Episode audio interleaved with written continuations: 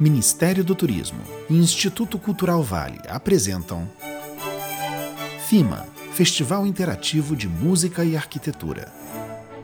Seja bem-vindo ao podcast Diálogos FIMA, um espaço para você que adora música, história e arquitetura conhecer na intimidade algo que já é todo seu. Toda beleza do patrimônio cultural brasileiro.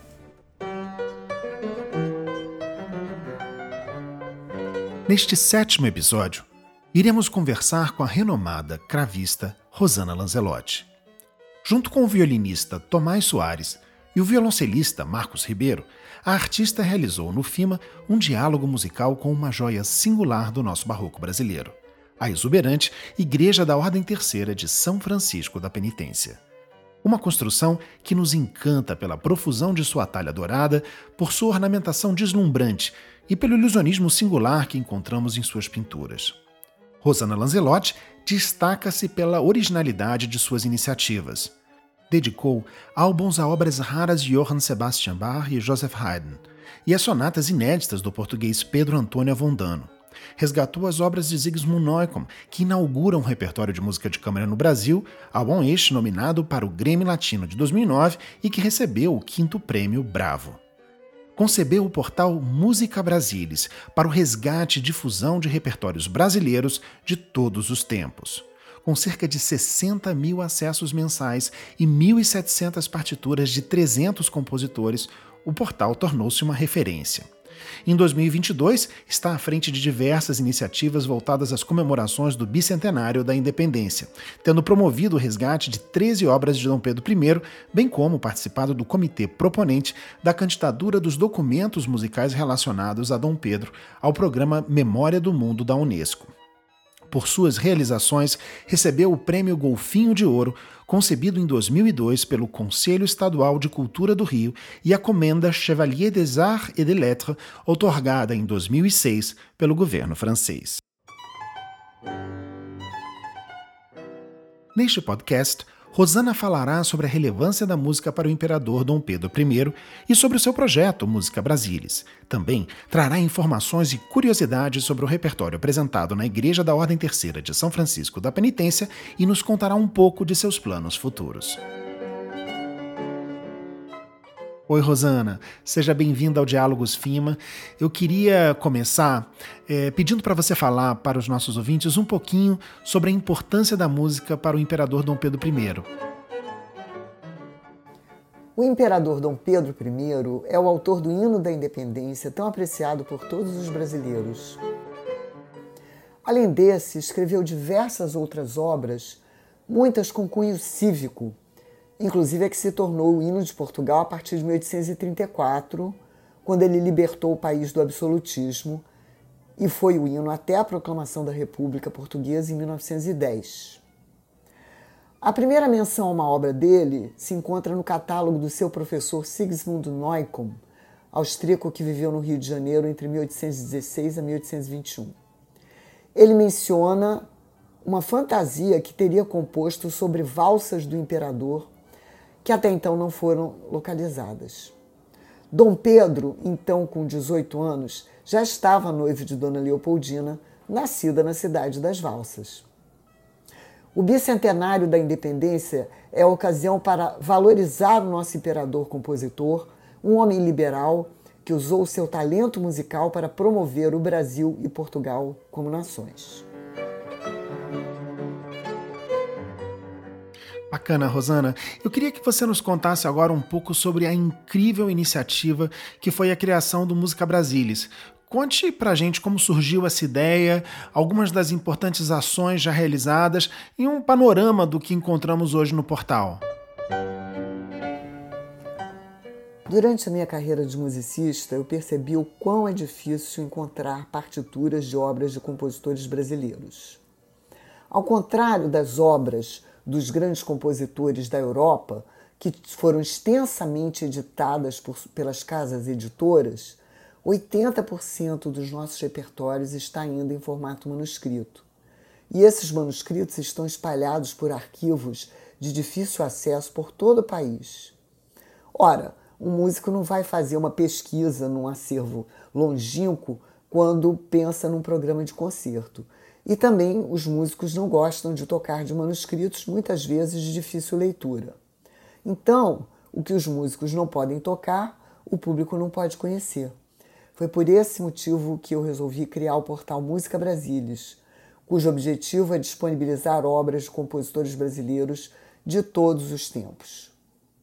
Hoje já são quase duas mil partituras disponíveis gratuitamente, entre as quais todas as obras conhecidas do nosso imperador-compositor Dom Pedro I. Destaco ainda na coleção do portal a integral das obras de Ernesto Nazaré, mais de 80 peças de Carlos Gomes, muitas obras de Alberto Nepomuceno, Chiquinha Gonzaga e grandes compositores brasileiros de todos os tempos. Além das partituras, estão presentes no portal recursos educacionais que podem ser utilizados por professores em suas aulas de música. Destaco como conteúdo a série de vídeos didáticos sobre os instrumentos da orquestra. Além desses, temos também planos de aula, artigos de grandes pesquisadores sobre temas da música brasileira e diversos outros conteúdos.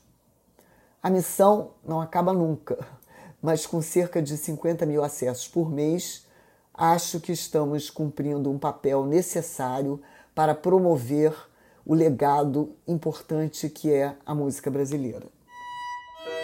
Rosana, você poderia falar para a gente um pouquinho uh, sobre o repertório que você escolheu para a Igreja da Ordem Terceira de São Francisco da Penitência? De que forma, na tua opinião, ele dialoga com a arquitetura, a arte decorativa e a história desse edifício? O programa deste concerto dialoga com a arquitetura barroca da Igreja da Ordem Terceira de São Francisco da Penitência, e é por isso que nós começamos com duas peças do maior compositor do barroco, Johann Sebastian Bach. Por acaso, o programa foi gravado na semana do aniversário dele, nascido em março de 1685. O estilo do trio sonata, datado de 1720, se harmoniza perfeitamente com a decoração em talha dourada do interior da igreja. O trio sonata é uma forma típica de todo o barroco italiano e este foi originalmente escrito para órgão. O primeiro e terceiro movimentos têm a forma contrapuntísticas bem ao estilo de Bach. Os instrumentos se revezam na enunciação dos temas. E o segundo movimento é de grande lirismo.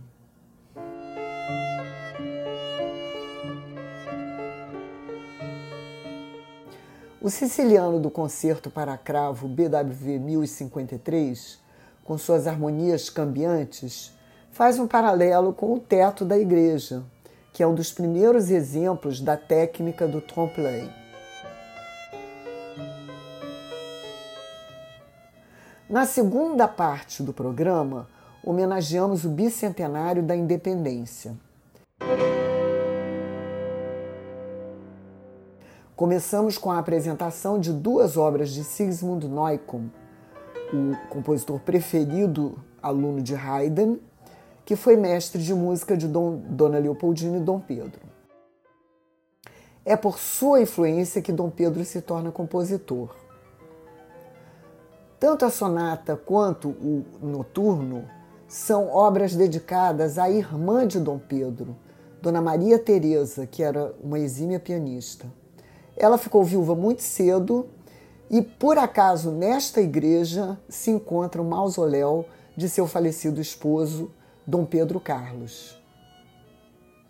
Da sonata de Neumann, tocamos dois movimentos: o Allegro inicial, típico da forma sonata vienense, e o Ala Turca, referência aos ritmos otomanos tão populares entre os europeus na segunda metade do século XVIII.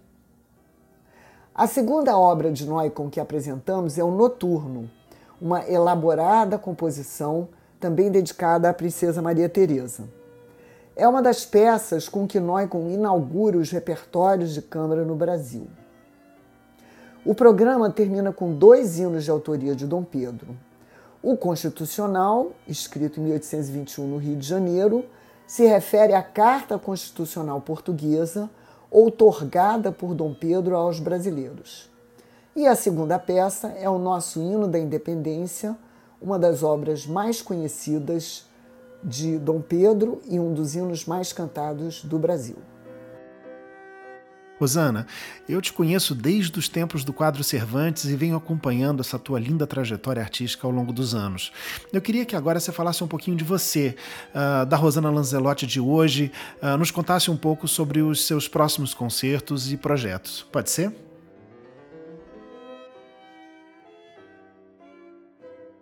Muita gente me pergunta por que eu fui escolher o cravo como instrumento. Na verdade, eu estudava piano na Escola de Música da UFRJ. Quando fui fazendo um curso de férias, e ali estava uma turma da ProArte do Rio de Janeiro, e um dos músicos me disse: quando chegarmos no Rio, vamos tocar essa sonata, que por acaso era uma sonata barroca, no cravo da ProArte. Eu já gostava muito dos repertórios barrocos, Scarlatti, Bar, e me encantei também com a música de câmara do período barroco.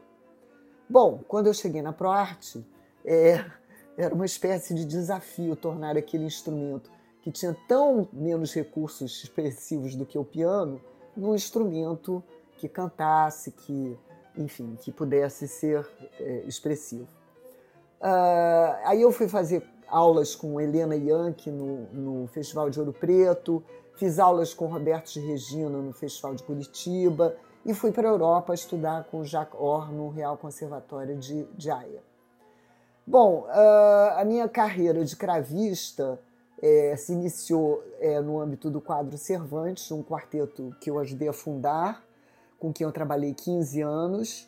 E após isso, eu comecei então a gravar os meus primeiros álbuns solo, que são seis, um dedicado totalmente a Bach, outro dedicado a Haydn, um dedicado a Ernesto Nazaré, um dedicado a Vondano, um dedicado às obras é, brasileiras contemporâneas para cravo, cravo brasileiro, e um dedicado ao Noico. Uh, eu sempre tive essa, digamos, vontade de aproximar o cravo, que era um instrumento assim tão europeu, do Brasil. E por isso eu gravei, por um lado, um álbum todo é, Ernesto Nazaré, né? e a gente tem que lembrar que o próprio Ernesto Nazaré é, falava em algumas de suas peças: aqui o piano parece com um cavaquinho, aqui deve soar como um violão. Então, são instrumentos de cordas pinçadas como cravo. Então, por isso, eu imagino que eu fiquei, digamos, confortável de, de tocar o repertório que eu escolhi no cravo, mesmo tendo sido pensado originalmente para o piano. Na verdade, são peças que hoje em dia são tocadas por conjuntos de choro, que na sua maior parte também são instrumentos de cordas dedilhadas.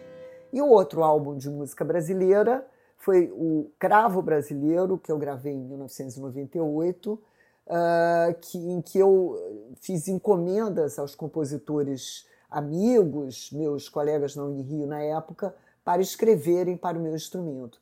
E eu fiquei muito feliz assim com o resultado e acho que abri aí uma, um novo caminho para os cravistas que me seguiram no sentido de enveredar pelos repertórios brasileiros. E hoje a gente tem, inclusive, bons compositores jovens que escrevem também para o cravo. O álbum é, Noicon no Brasil foi premiado com o quinto prêmio Bravo e foi também indicado para o Grammy Latino. É, foi uma pesquisa que eu fiz em que levantei os repertórios que Noicon tinha escrito no Brasil no período que aqui permaneceu entre 1816 e 1821 e descobri preciosidades, é, obras de câmara que inclusive apresentamos nesse recital que nós gravamos e peças de grande assim é, muito muito inspiradas e muito bem escritas. Ele próprio era é, tecladista, ele tocava piano forte, trouxe um piano forte quando veio para o Brasil. E por causa desse envolvimento com o Sigismund Neumann, eu me aproximei então do piano forte como instrumento e desse repertório do início do século XIX. O piano forte, todo mundo me pergunta qual a diferença entre o cravo, o piano forte e o piano. Bom, o piano forte é um piano, como o nome está dizendo. Na verdade, o primeiro piano forte construído por Bartolomeu Cristóforo no início do século XVIII, ele chamou de o cravo que soa piano e forte, que são as palavras em italiano que querem dizer fraco e forte.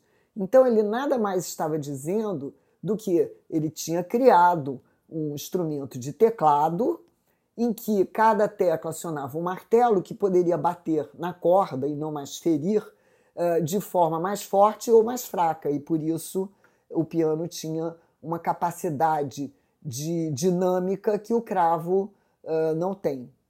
Uh, os pianofortes, uh, que era um instrumento também que foi muito assim é, é, muito muito corriqueiro né, nas famílias burguesas do século XIX, ele evoluía muito rapidamente e a cada 15 anos tinha-se um novo modelo com uma extensão maior, com mais recursos. E esse piano que eu uso uh, nesse programa é um piano forte cópia de um instrumento de 1805 de um dos maiores construtores vienenses na época, que era o Walter. Ele foi construído, esse em particular, foi construído em Praga uh, uh, por Paul McNulty e tem uma extensão de 5 oitavas e meia, que é exatamente a extensão que o Noicon utiliza em suas peças solistas e também é, nesse noturno que nós tocamos nesse programa. Uh, as minhas próximas apresentações é, este ano de 2022 estão em grande parte relacionadas com as comemorações dos 200 anos da independência. Uh, eu estou bastante envolvida como musicista, mas também como, uh, digamos, coordenadora do Música Brasilis, porque nós temos aí, tivemos essa missão de publicar todas as partituras de obras conhecidas de Dom Pedro, que estão sendo tocadas aí pelas orquestras de todo o Brasil uh, e também gravadas, foram gravadas pela Orquestra Filarmônica de Minas Gerais a partir de, nossos, de nossas partituras.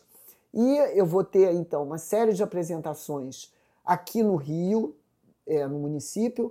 E no dia 7 de setembro, que é a data comemorativa da nossa independência, estarei no Museu Imperial em Petrópolis, que é um local emblemático da, uh, enfim, do período de Dom João, Dom Pedro e Dom Pedro II. E uh, mais para o final do ano, vamos fazer então uma série de quatro apresentações no Museu Paulista, cuja temática é exatamente, ele era chamado de Museu é, da, da, da, do Ipiranga, exatamente porque o conteúdo e os, suas coleções são todas relacionadas com esse período da nossa história.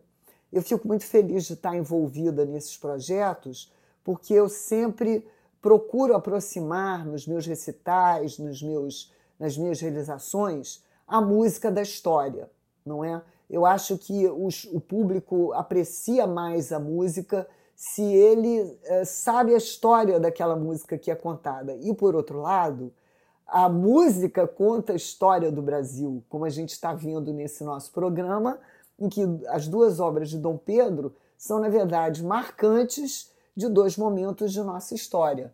A, a primeira Constituição do Brasil, que nos foi otorgada por ele em 1821, e a independência em 1822. Então, música e história estão sempre é, próximas e eu fico muito contente de estar então, uh, uh, neste ano de 2022, de poder prestar essa homenagem ao nosso imperador compositor, que eu acho que muitas vezes é injustamente lembrado apenas por traições à dona Leopoldina e por, uh, enfim, fatos menos assim menos abonadores. Eu acho que ele era um homem de grande caráter, um, um liberal que uh, se armou para lutar contra o seu irmão absolutista e por isso os portugueses o chamam de o libertador. E eu fico muito feliz então de poder este ano lhe prestar as homenagens que eu acho que ele merece. Eu gostaria de agradecer pelo convite para participar desse projeto maravilhoso que é o FIMA e também para tocar nessa igreja que é talvez o exemplo mais impactante da arte barroca no Brasil.